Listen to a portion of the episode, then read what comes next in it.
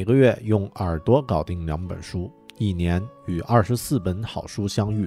大狗熊陪你轻松阅读。月亮的月，读书的读，Read with Bear，狗熊阅读。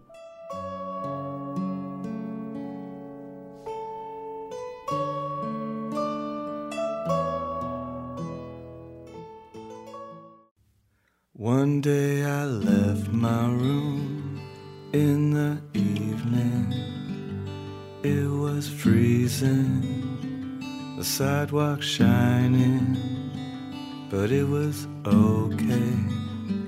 I wasn't lonely, I wasn't no one. I was just hoping for a bookstore like the one I prayed for. And the music they play there would be Dinosaur Jr. And the people who skinny and super unfriendly. And that would make me happy. That would make me happy.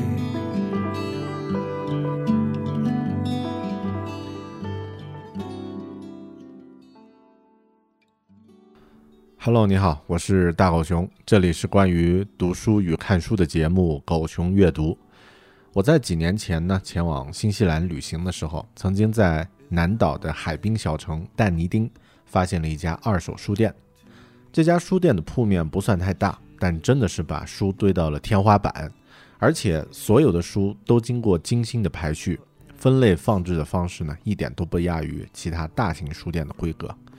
老板是一个操着一口英式戏剧腔、热情而且多话的老头儿，一头金色的乱发，运动裤外面呢还套了一条篮球短裤。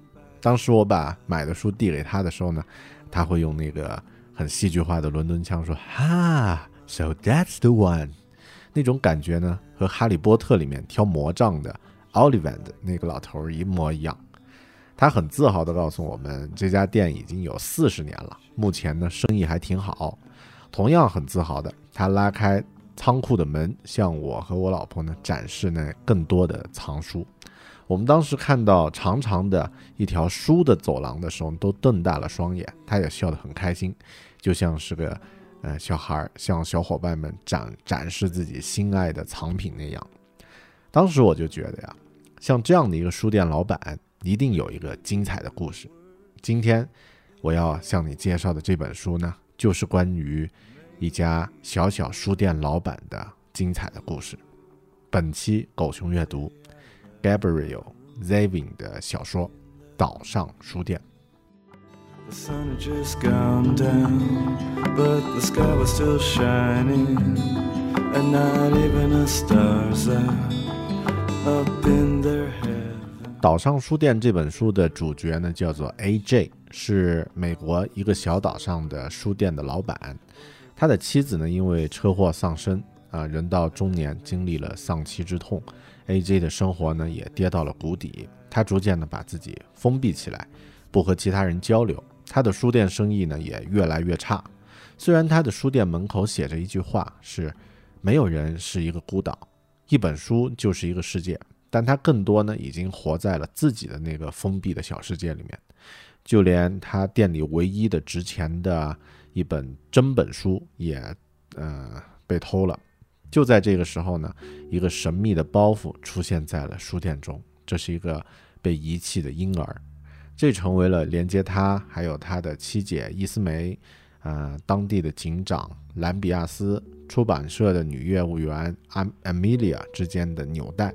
为 A.J 的生活呢带来了转机，岛上的几个生命紧紧相依，都逐一走出了人生的困境。所有对于书还有生活的热热爱呢，周而复始，越加汹涌。这是这本书的一个不剧透的介绍。这是一部小说，但它更像是一封由爱书的人写给书的情书。它不断向我们展示了一家小小书店的老板在工作中会经历的种种，比如说如何选购新书，如何举办作者见面会，虽然是很不成功的那种。他在很多时候呢，更是直接站出来，以作者直面你的身份呢，来表达着对书的热爱。比如说这里的这一段话啊，我们读书，而后知道自己并不孤单。我们读书是因为我们孤单，我们读书，然后就不孤单。我们并不孤单。我的生活在这些书里，我们并不完全是长篇小说，我们也并不完全是短篇小说。到了最后，我们是作品全集。我们不是我们所收集到的、得到的、所读的东西。只要我们还活着，我们就是爱。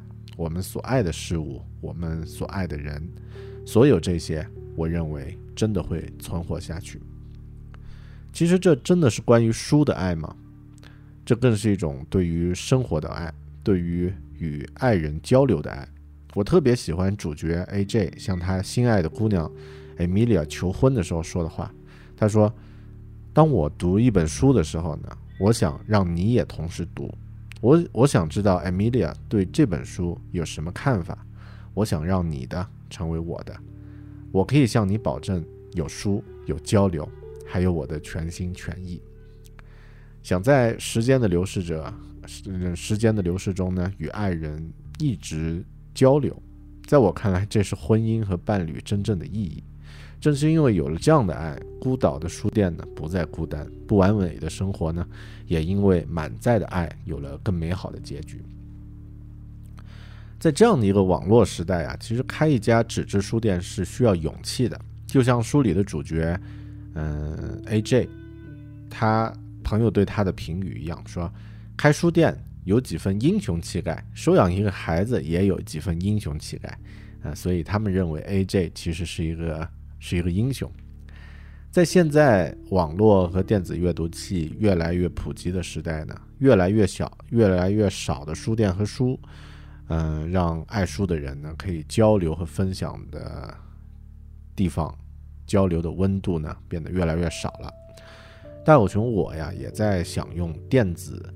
和网络带来的便利，但实体书店里面那种温情厚谊，就像一开始我提到的新西兰小城书店里那个很有吸引力的老板，这种温度啊是电子字节无法取代的。在岛上书店里面，警官的一句话、一段话呢，就是这类喜欢实体书店的人的心声。他说：“书店里吸引该来的人来，像 A.J. 和 Emilia 这样的好人。”我喜欢跟喜欢讨论书的人讨论书，我喜欢纸，我喜欢纸的手感，我喜欢书插在裤子后兜里的感觉，我还喜欢新书的味道。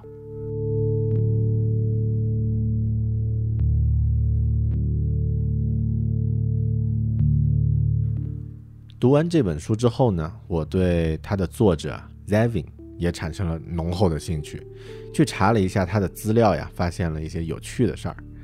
Zevin 在十四岁的时候呢，呃，写了一封关于枪炮与玫瑰的信函呢，投递给当地的报社，然后呢，措辞非常激烈。结果呢，因为这个小插曲呢，就意外获得了该报的乐评人一职啊。十四岁他就成为专栏作家了，迈出了成为作家的第一步。在《岛上书店》这本书里呢，女主角小姑娘玛雅。也是在十四岁的时候参参加当地的一个作文评选大赛，获得了名次。她的爸爸 A.J. 呢，在得奖之后呢，和小姑娘握手，这也是玛雅迈出成为作家的第一步。作者和玛雅的母亲呢，都是在哈佛大学就读。从这些点上可以看出呀，《岛上书店》这本书之所以吸引人，很重要的一个原因，就是因为它的移情效果，也就是说。Zevin 把自己的一些故事和情感呢投射到了小说里，让小说的人物显得更加丰满和感人。他们都不完美，但是他们很真实。另外呢，Zevin 作者他是一个亚裔的美国人，在书里呢，主角 A.J 是一个印度裔的美国人，而小姑娘玛雅呢则是一个黑人。我特别喜欢这样的一些设定啊，不同的国家语言和文化。都不会困住想要通过书籍来交流的人的，永远都困不住。Levin 一共创作了八本书，《岛上书店》呢是目前最有名的一部，也是最畅销的一部，在《纽约时报》畅销书榜上呢位居榜首四个月了。在二零一四年，《岛上书店》呢更以史无前例的最高票数啊获得了美国独立书商选书的第一名。有人评价这本书叫做 "A powerful novel about the powerful of novels"，也就是一本充满力量的关于小说的力量的小说。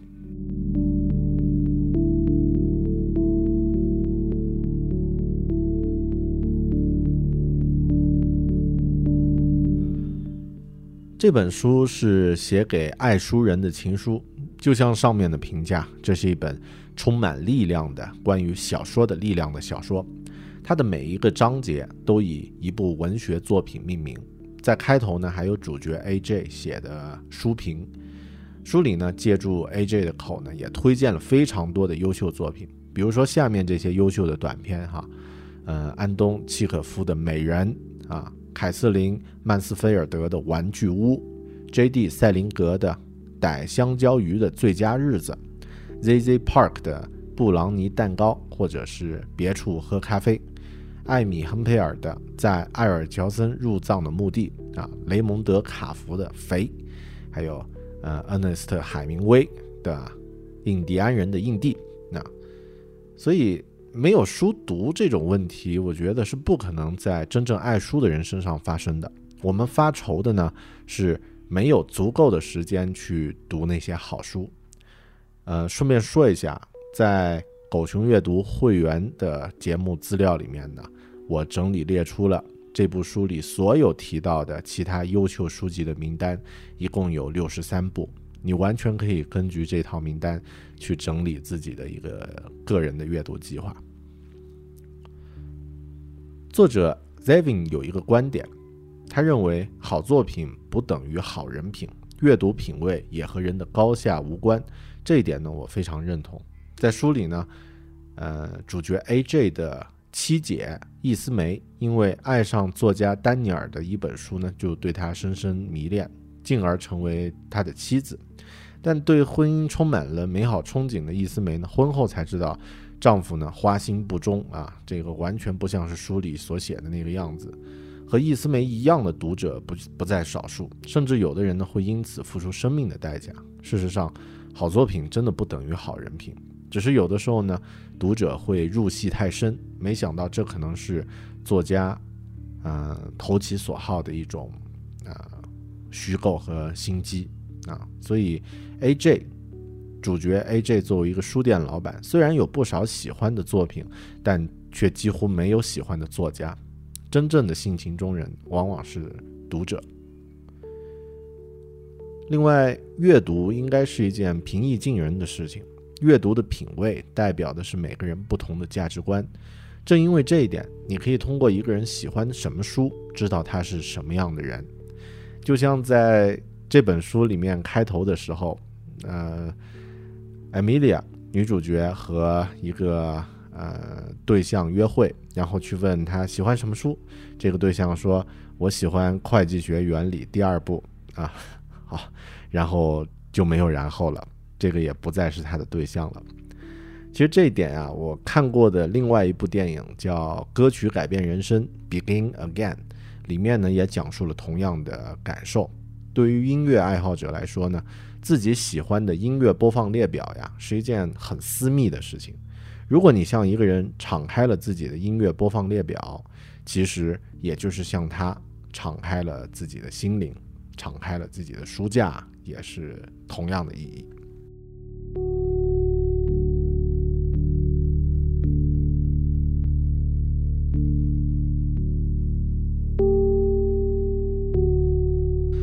分享完这个故事，你可能会像我一样，又开始再次的向往自己也开一家书店，让书籍成为人和人之间交流的一种媒介。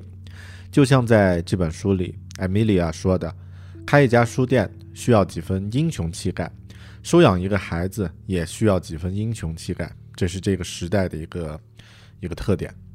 我认为书店不仅仅是一种传播知识的媒介。以往我们只是把书店理解为知识的灯塔，它解决的是理性的问题。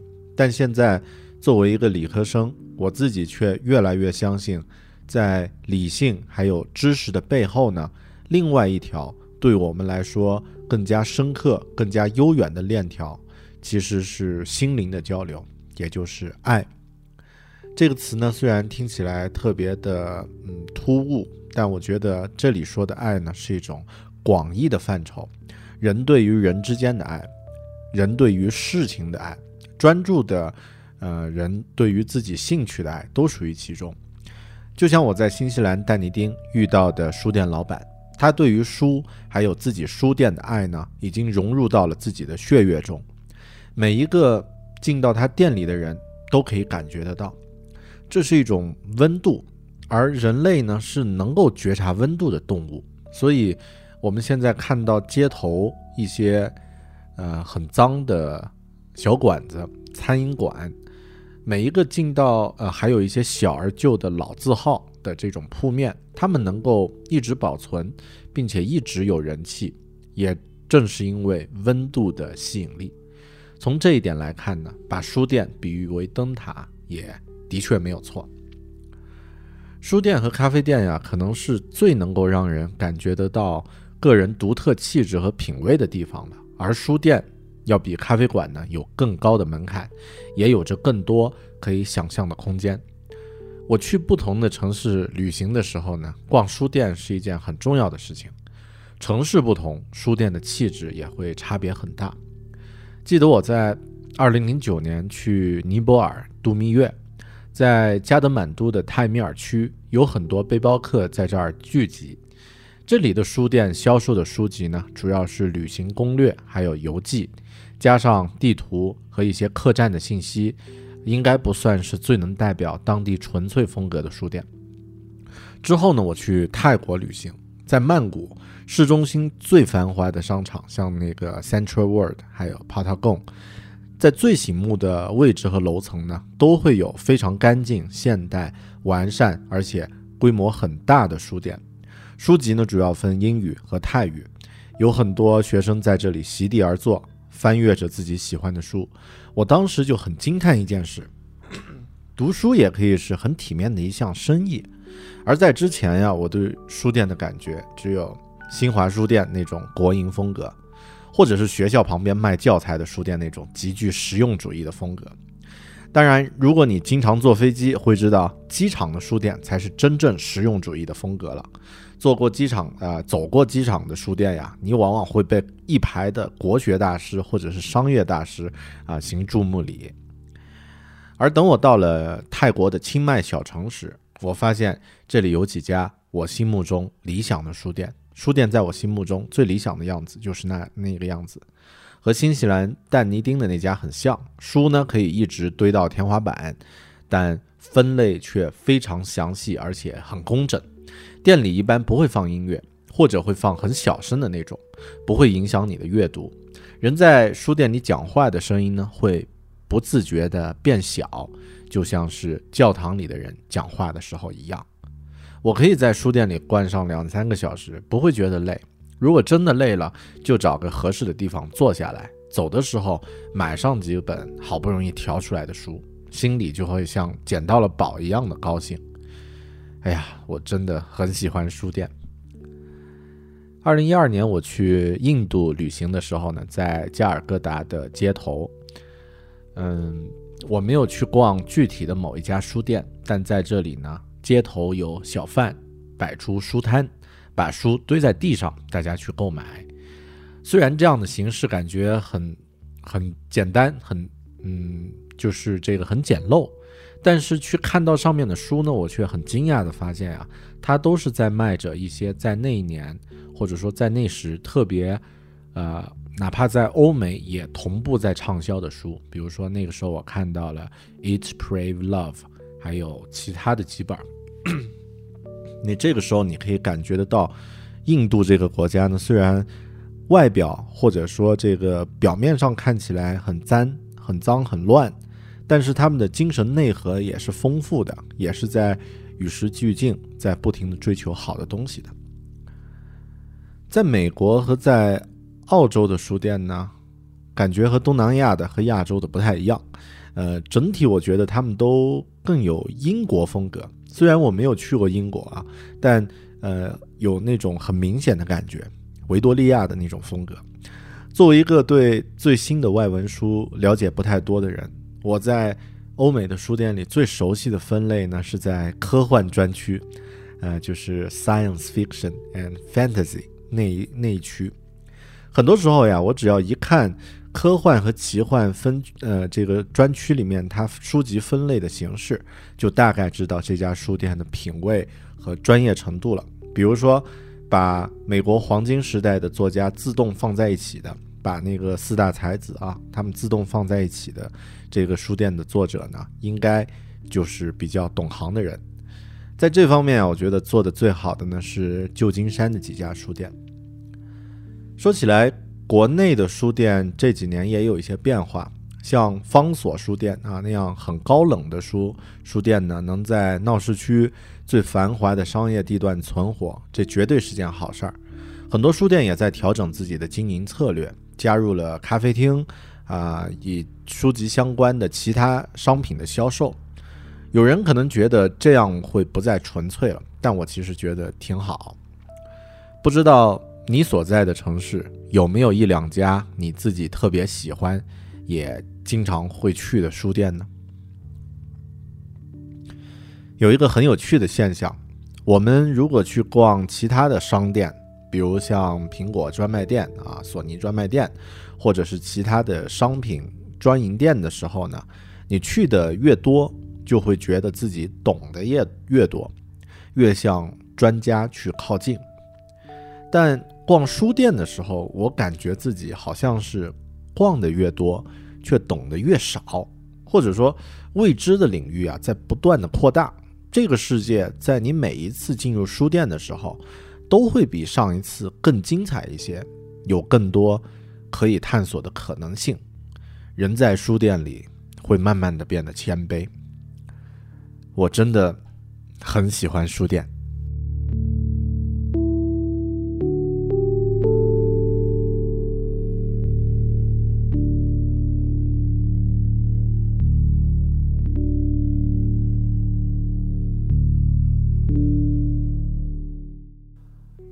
刚刚说到，在这本书里有提到了很多精彩的短篇小说，也有提到了一些优秀的书和作者。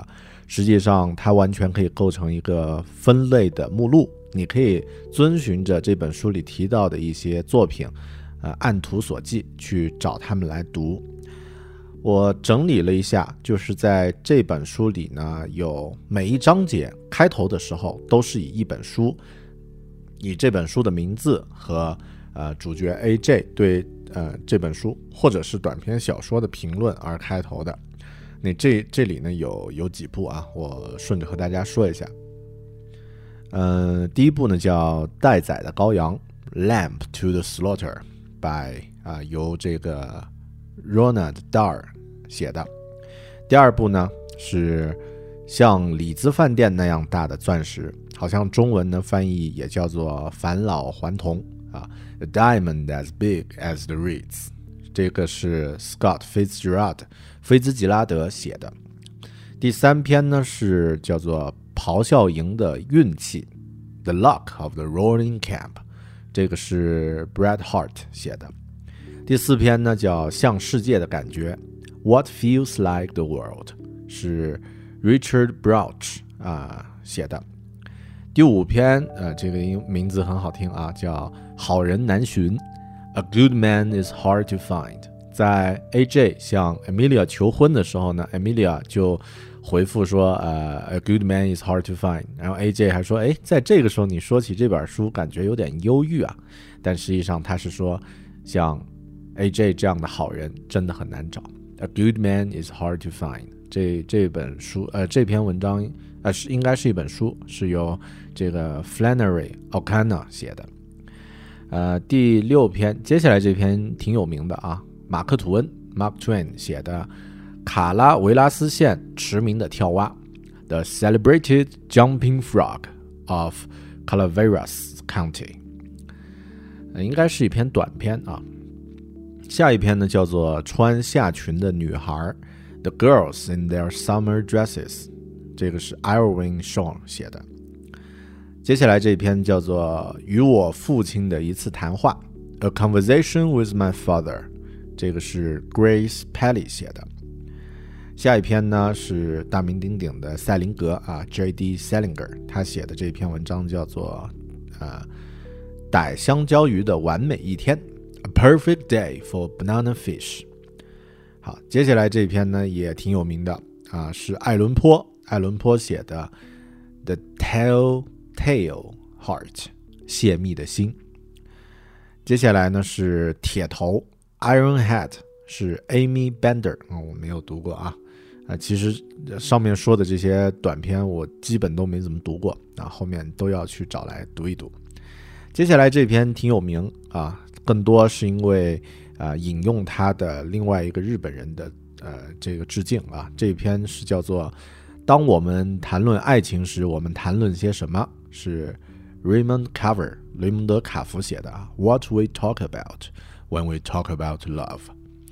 再下再接下来这一篇呢，叫做《卖书人》，The Bookseller 是 Renard Dar 写的。啊，Renard Dar 应该是一个侦探小说作家。啊，所以我估计这篇是一个呃悬疑或者是侦探的小说。好，那这些呢是 AJ 在每章开头提到的书，另外呀，在书里呢还提到了很多其他的书，那这个呢我就在这儿快速的念一遍吧。呃，因为它原文没有给出翻译啊，我就直接念了啊。然后这个没有听清的朋友呢，呃，可以 就是在会员资料里面可以看得到啊。好的，呃，《Red the Red Pony》是 John Steinbeck 写的啊，然后爱伦坡写的这个《帖木儿》（Tamerlane），还有 Marcus Zusak 写的这个《The Book Thief》。啊，据说这个作者非常帅啊，Marcus Zusak。好，下一个下一篇呃叫做《Where the Wild Things Are》，这个是 Maurice Sandok 写的。好，接下来这个叫《The Cross Crossable》啊，这个是阿瑟米勒 Arthur Miller 写的。下一篇呢，下一部叫做《Anne of Green Gables》，这个是 Lucy Mart Montgomery 写的，Montgomery 写的啊。我都没读过，下一篇呢啊很熟了啊，这个《The Little Princess》，哎，不是啊，是《The Little Princess》，是小公主，这个是 Francis Hodgson Burnett 写的啊。下一篇叫做《The Paris Wife》，嗯，然后是 Paula McLean 写的，《Re A Reliable Wife》， 这个应该是这个忠实的妻子啊，Robert Goodrich 写的。啊，Goodrick 写的，下一篇也是个妻子啊，《American Wife》啊，美国妻子，Curtis Sittenfeld 写的。嗯，接下来这本书叫做《Bell Canto》，不知道什么意思，是 Anne Patchett 写的。接下来这一篇叫做呃，《The Monster at the End of This Book》，就是这本书最后的怪物，好像是一本童书啊，就是里面玛雅看的那本书。是 John Stone Case 写的啊，下一部叫 Histories，嗯，历史，这个是 Kate Kate Atkinson 阿特金森写的啊，下一部叫做 Caps for Sale，啊，待售的帽子，呃，接下来这一部叫 The Late Bloomer，呃，这个是 Leon Friedman 写的啊。哎，就是书里说的那个迟暮花开啊，The Late Bloomer Bloomer。但是这首这这本书是一个虚构的书啊，并不真实存在，跟那个作者一样啊。下一部很有名了，呃，Moby Dick，啊，白鲸是 Herman Melville 写的啊，也是美国的国宝级书啊，国宝级小说了。下一部我们都听过啊，《The Lion, the Witch and the Wardrobe》是 C.S. 刘易斯写的这个《纳尼亚传奇》。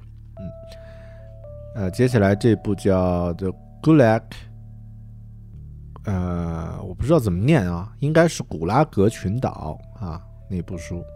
接下来这个叫《The Suki Stackhouse》，啊，Suki Stack Stackhouse Series 啊，还是个系列。还有呢，是我就不念作者了啊，这个，嗯，下一部叫《The Fall of the House of Usher》，这个是爱伦坡写的啊，很很著名。然后呢，这个 Cali Caligula 啊，加里古拉，这个应该是一部历史小说。接下来呢是 The Mixed Up Files of Miss Mrs. Basile，啊，是是这个是谁写的呢？这个名字也念不来。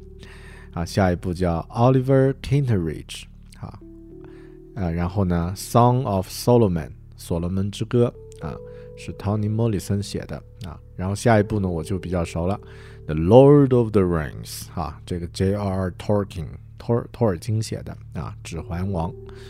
下一部呢叫，嗯，这个 The Astonishing Life of Octavian Nothing，啊，这个。什么什么的惊奇生活啊，好，下一部叫《The Awakening》，这是 Kate Chopping 写的，呃，然后《The Beauties》啊，呃，然后呢，《The Doors House》玩玩偶之家啊，《Brownies》啊，布朗尼蛋糕啊，《Z Z Packer》应该是个短片啊，下一部叫做《Drinking Coffee》，Elsewhere 啊，在别处喝咖啡啊。和上一个作者相同，都是这个 Z Z Packer 写的。呃，你听到这里肯定是很无聊，是吧？好，就当是收集一下啊。In the ceremony where L. Johnson is buried，啊，这这部应该是个短片。然后呢，Fat，啊，Raymond Carver，啊，雷蒙德·卡夫写的肥。下一部叫 Indian Cap，呃，然后呢，这个这这个是海明威写的啊，Indian Cap，印度营地。还有《Our Town》by Thornton Wilder，瓦尔德写的《我们的城镇》啊，然后《Tales of the Ubervilles》，嗯，啊，Thomas 这个是托马斯哈迪，呃，托马斯哈迪写的。下一部叫做《Johnny Gets His Gun》啊，然后呃，接下来《A Farewell to Arms》永别了武器啊，海明威写的。 A Prayer for Owen Murney 啊，这个是，呃，这个是 John Irving 写的。下一部叫 Uthering Heights 啊，接下来呢是 Silas Marner Marner 啊，还有一部叫做啊，不多了啊，你再坚持一下。下一部叫 Their Eyes Were Watching God，嗯，他们的眼睛正看着神。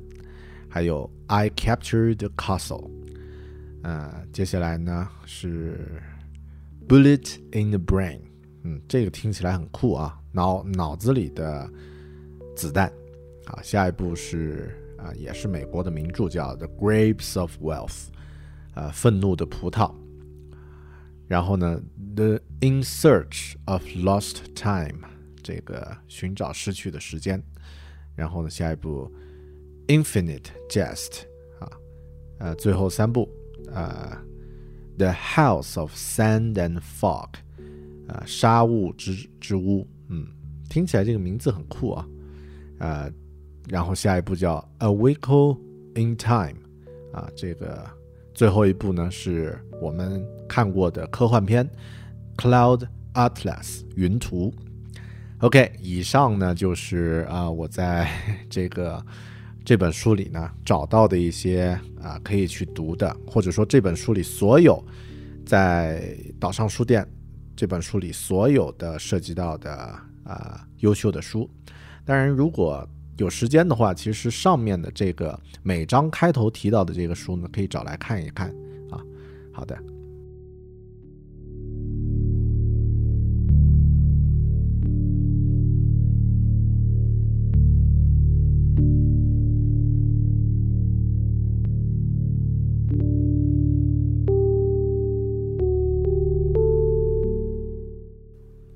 既然我们今天分享的是一部小说，所以我觉得我可以在这里呢向你讲述一下这个小说的故事。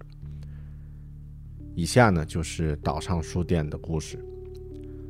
在美国一个叫做爱丽丝岛的小岛上呢，有一家小小的书店，也是这个岛上唯一的一家书店。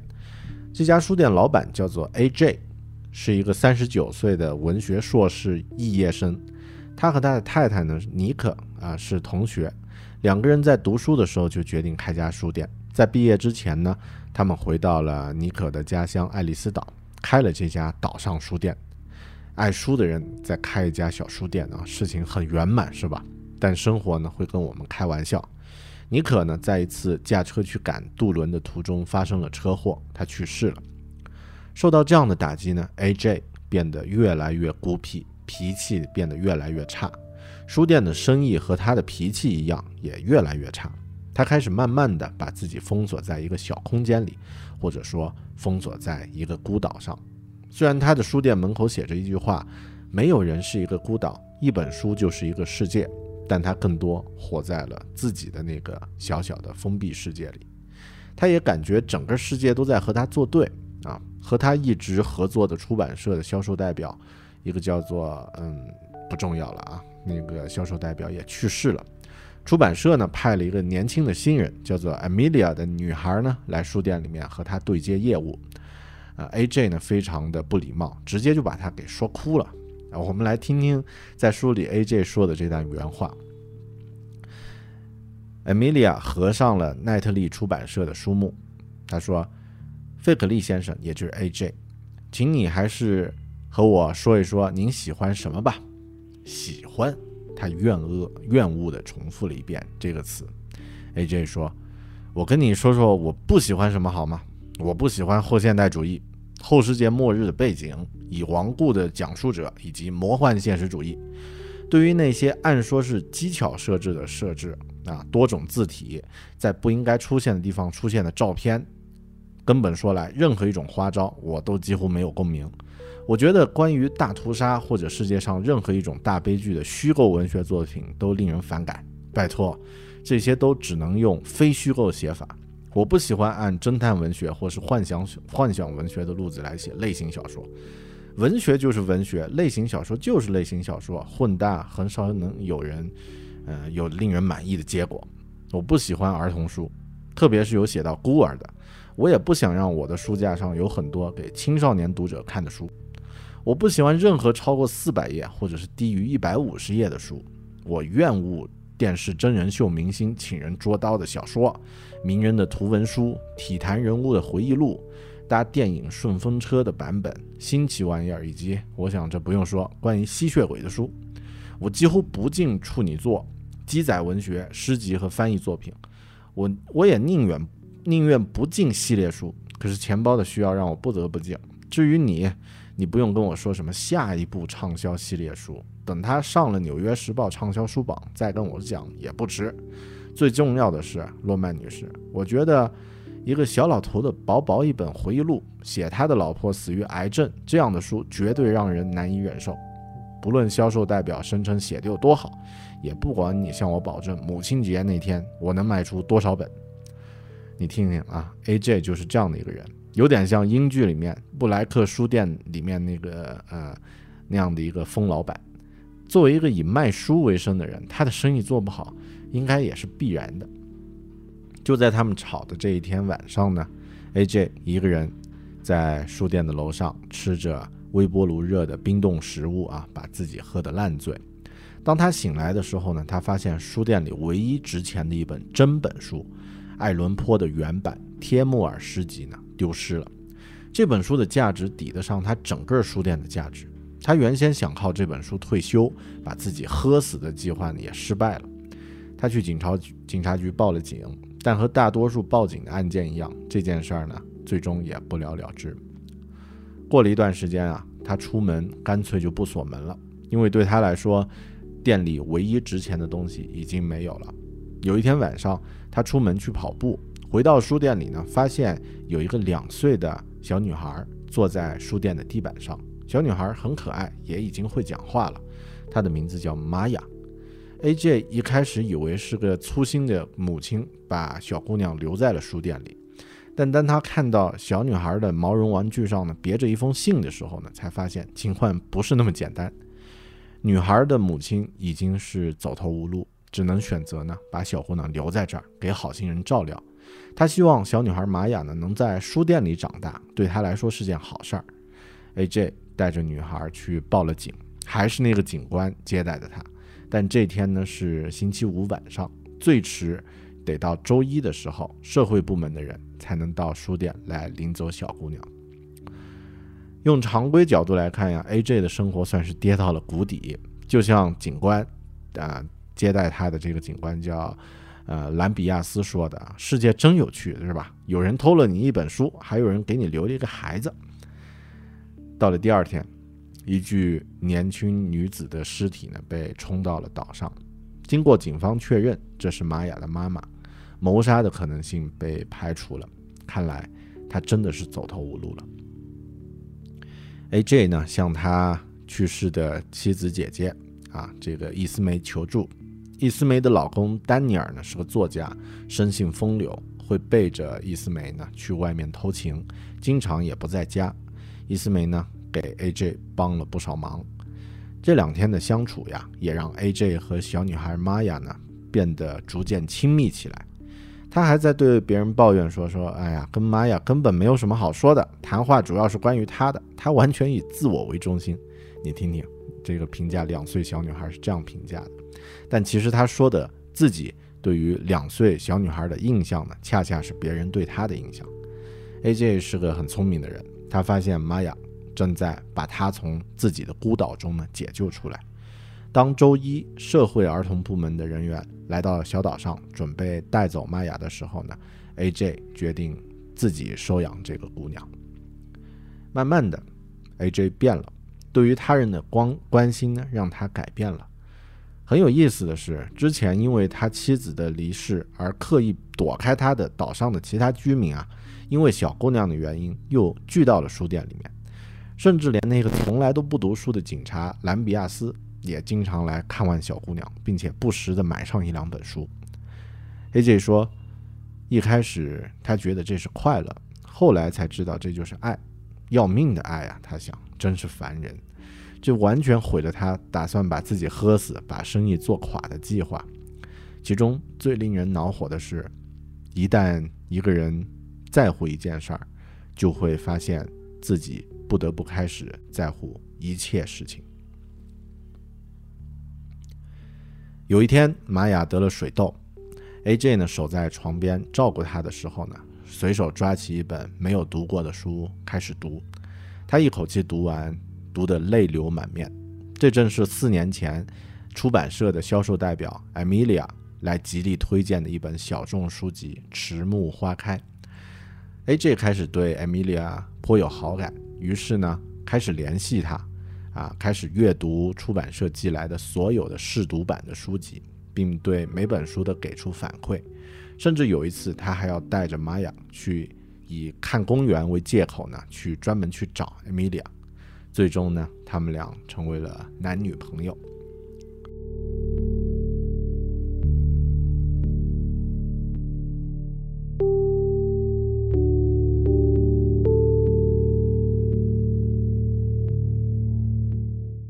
之后，A.J. Amelia、玛雅，还有警官兰比亚斯，他们的生活又会怎么样呢？A.J. 那本丢失了的真本书有没有找回？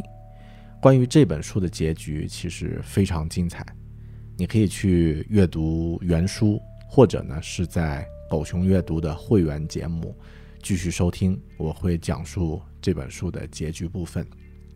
谢谢你收听这一期《狗熊有话说》狗熊阅读的免费节目。呃，如果你对阅读感兴趣，可以关注狗熊阅读啊，或者直接关注我的微信公众号“狗熊有话说 ”（Bear Big Talk），然后呢，可以通过呃微信呢和我进一步的交流和沟通。好的，我们下期再见，拜拜。One day I left my room in the evening. It was freezing, the sidewalk shining, but it was okay. I wasn't lonely, I wasn't no one, I was just hoping for a bookstore like the one I prayed for. And the music they play there would be Dinosaur Jr. And the people who work there would be super skinny and super unfriendly. And that would make me happy. That would make me happy.